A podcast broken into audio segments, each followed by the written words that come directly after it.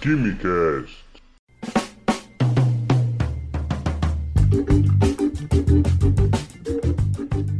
Alô, gênios, apreciadores de Química e Ciências no meu Brasil! Senhoras e senhores, sejam bem-vindos e bem-vindas a mais um Quimicast. Eu sou Vinícius, químico, e como é que vocês estão? Tá tudo tranquilo por aí?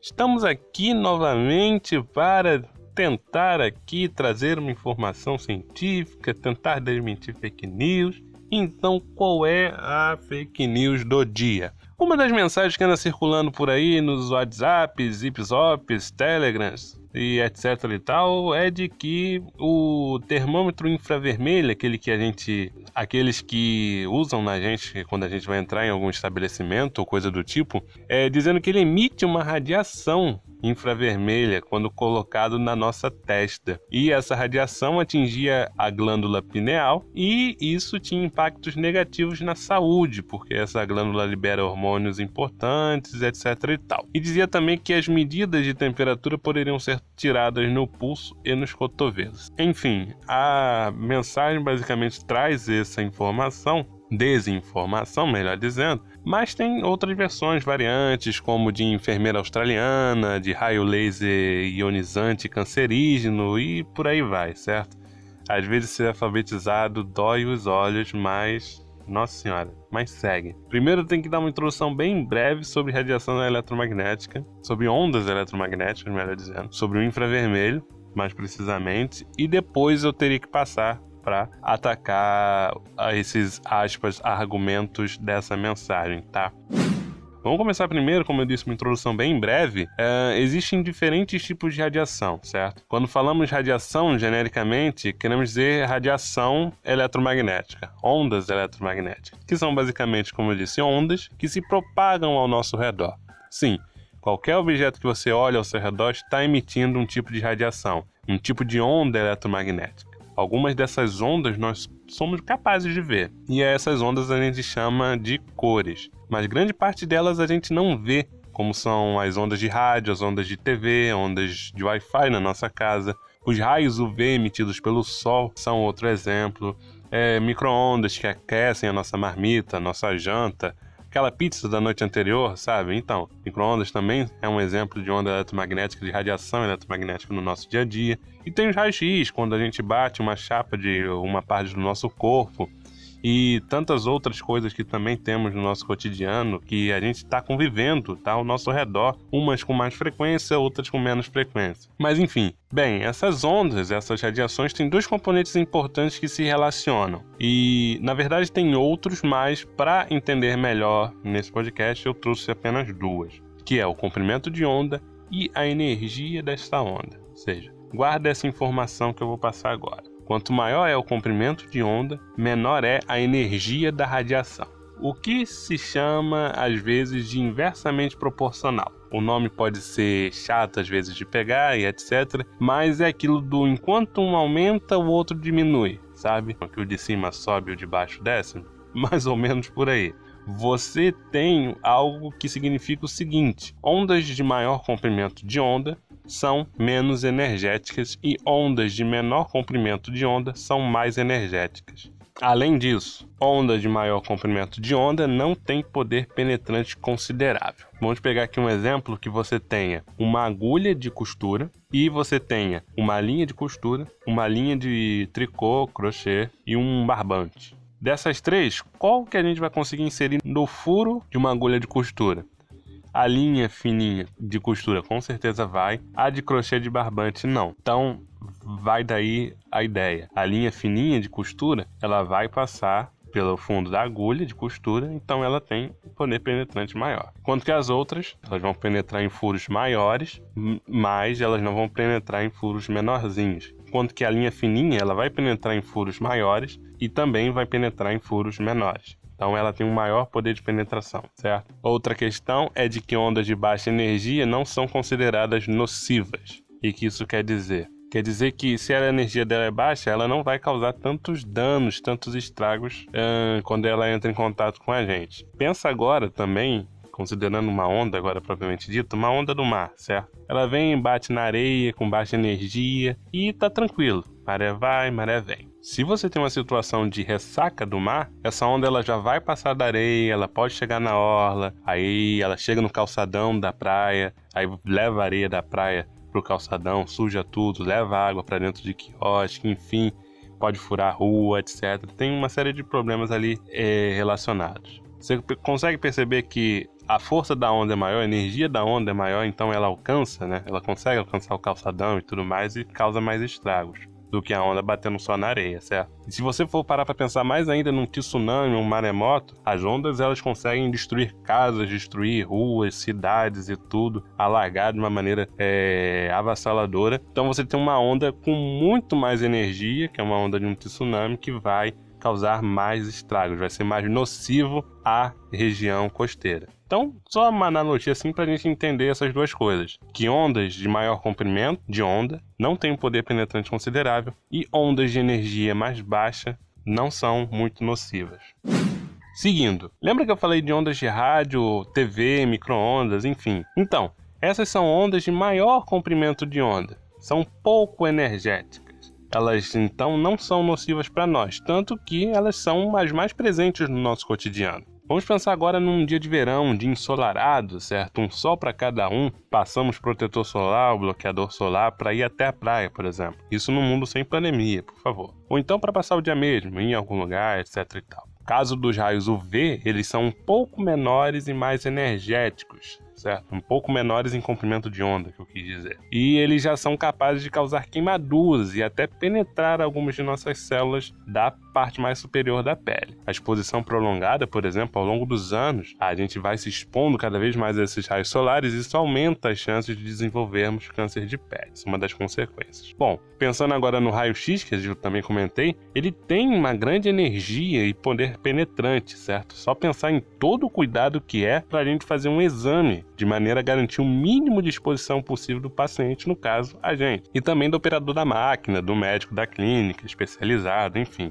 O raio-x ele já entra na classe de radiação ionizante, que é a radiação que é capaz de remover e arrancar elétrons de moléculas e átomos. Se isso ocorre com moléculas e átomos de nossas células, elas apresentam mau funcionamento e que tem consequências seríssimas como o câncer, que é a principal delas, ou dependendo da intensidade, se ela for muito elevada da radiação, a síndrome aguda da radiação, que ocorre também com outros tipos de radiação, como radiação gama, enfim, uh, não é necessariamente atribuída ao raio-x. Mas radiação ionizante, no geral, tem essas principais consequências. É um problema seríssimo e a gente observa muito em acidentes radioativos.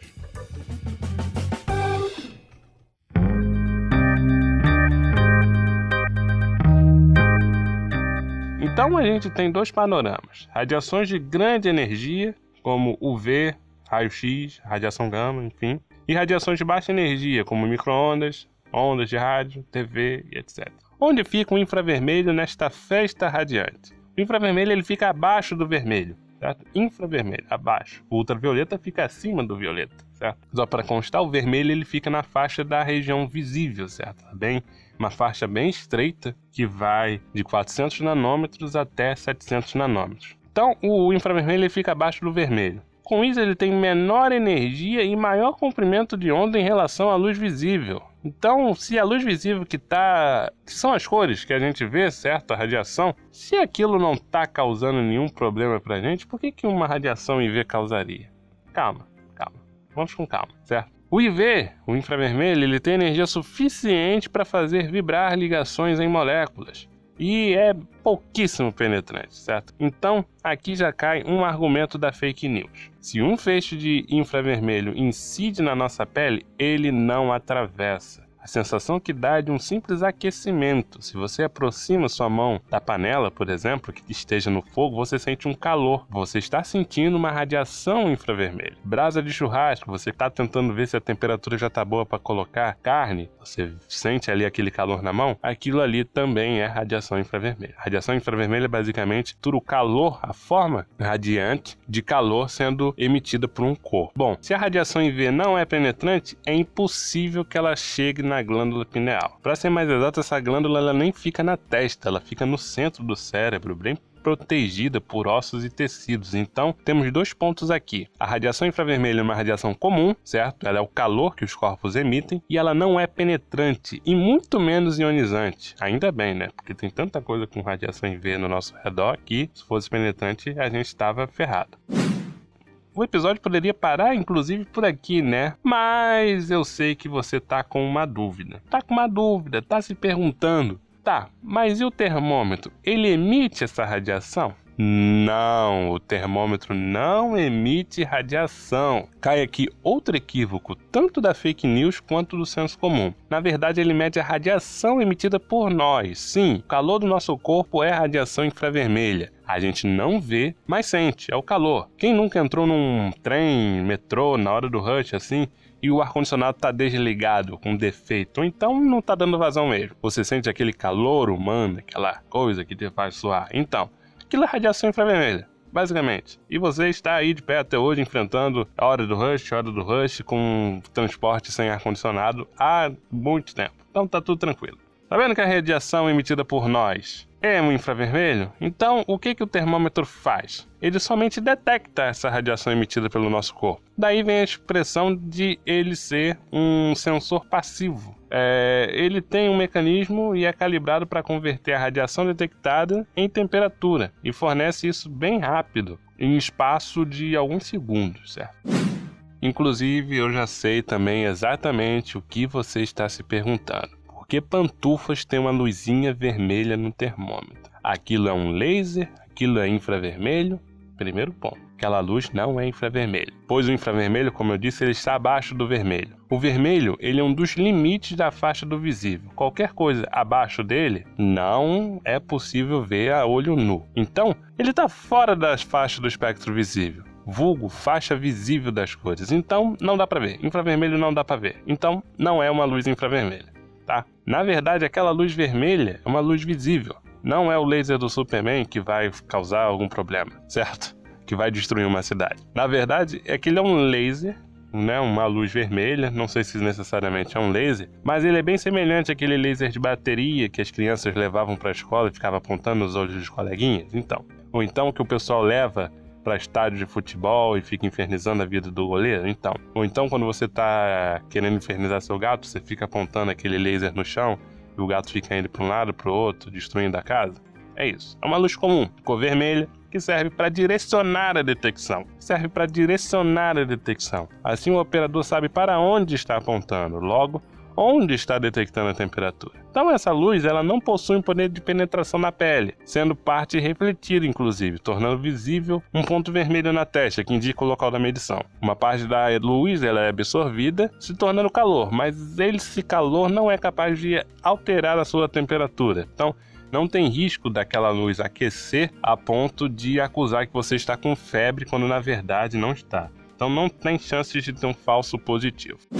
Outra perguntinha fatídica cotidiana, por que na testa? Pensa naquele termômetro digital ou no termômetro de vidro de mercúrio. Com eles nós podemos medir temperatura na axila, na boca, no reto. E as temperaturas medidas na axila, por exemplo, elas tendem a ser a 0,3 a 0,6 graus mais baixas do que as temperaturas mensuradas via oral ou via retal. Essa é uma variação aceitável, certo? Dependendo do caso, você coleta mais medidas para confirmar o quadro de febre ou não. Bom, uh, os termômetros infravermelhos podem ser utilizados na testa e, em alguns casos, dependendo do modelo, nos ouvidos. Em qualquer outro lugar, cotovelo, punho, mão, outra coisa que a fake news tem um equívoco, essa região entre a nossa mão e o braço não é pulso. Pulso é aquilo que você tira, né, da não é que você tira do punho, mas você põe o dedo, você afere o seu pulso, certo? Mas na verdade você tem punho, não é pulso essa região. Enfim, seguindo, qualquer outro lugar que a gente use, como punho, cotovelo, mão, a variação da temperatura pode ser acima do aceitável e pode acarretar em erros. Pessoas com febre sintomática podem ter temperatura mais baixa nos punhos, eventualmente, e assim podem entrar em estabelecimentos e circular livremente, podendo contaminar o local, os produtos, enfim.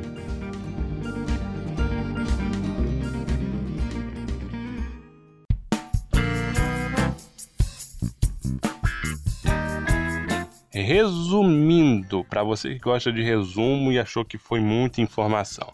1. Um, a radiação infravermelha não é penetrante nem ionizante. Ela está relacionada ao grau de vibração molecular, então ela é relacionada ao calor dos corpos, ao calor da matéria.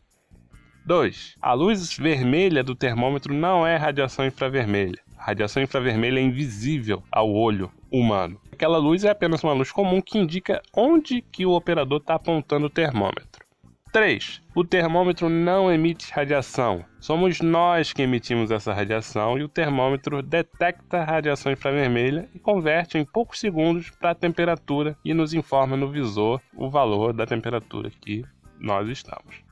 4. Os termômetros têm locais ideais de medida para obter valores de temperatura com maior exatidão, ou seja, mais próximo do verdadeiro. Os de vidro de mercúrio, os digitais, ah, usamos nas axilas, na boca, no reto, como já mencionei, enquanto que os de infravermelho dão informações mais exatas quando usado na testa e alguns outros modelos quando usados no ouvido. Bom, graças a essa fake news, é, a gente está tendo problemas em estabelecimentos de pessoas que eventualmente querem adentrar, mas não querem ter a temperatura medida na testa, pedem para ser medida na mão, no, no, punho, no cotovelo. E outras lojas já adotaram as medidas no punho, no cotovelo, na mão e tudo para evitar esse tipo de problema na entrada das lojas. E isso é complicado, isso pode acarretar um determinado risco. A mesma pessoa que acredita numa fake news da, do termômetro radioativo pode acreditar no fake news de que máscara não funciona, enfim, e também questionar isso na entrada de lojas e querer entrar sem máscara, enfim, é, são tempos complicados e a gente tenta fazer aqui um pouquinho da nossa parte, tá certo? Eu espero que vocês tenham gostado. Esse foi o KimiCast de hoje. Não esqueça de compartilhar com os amigos. Compartilha também no grupo da família, certo? Manda pro seu tio Adalberto. Manda pra sua vizinha Araci. Sei lá. Manda. Só manda. Manda para qualquer lugar, para qualquer grupo. Vamos espalhar essa ciência por aí, vamos desmentir essas coisas, tá? O efeito devastador das fake news é tão grande que, mesmo com tanta circulação da informação correta, a fake news não é combatida. É como se fosse um vírus, um, uma bactéria ultra forte, um super vírus, uma super bactéria que resistisse a qualquer tipo de remédio que a gente conhece. Mas mesmo assim a gente tem que fazer a nossa parte, tá bom? E para mais episódios do KimiCast é só acompanhar o site ou seu player de músicas e podcasts favorito. Acompanhe nas redes sociais para saber sempre que sair um episódio novo e a gente está divulgando por lá. Dúvidas, algo a acrescentar, caneladas, sugestões de temas, é só entrar em contato nas redes sociais ou por e-mail. Um grande abraço a todos e até a próxima!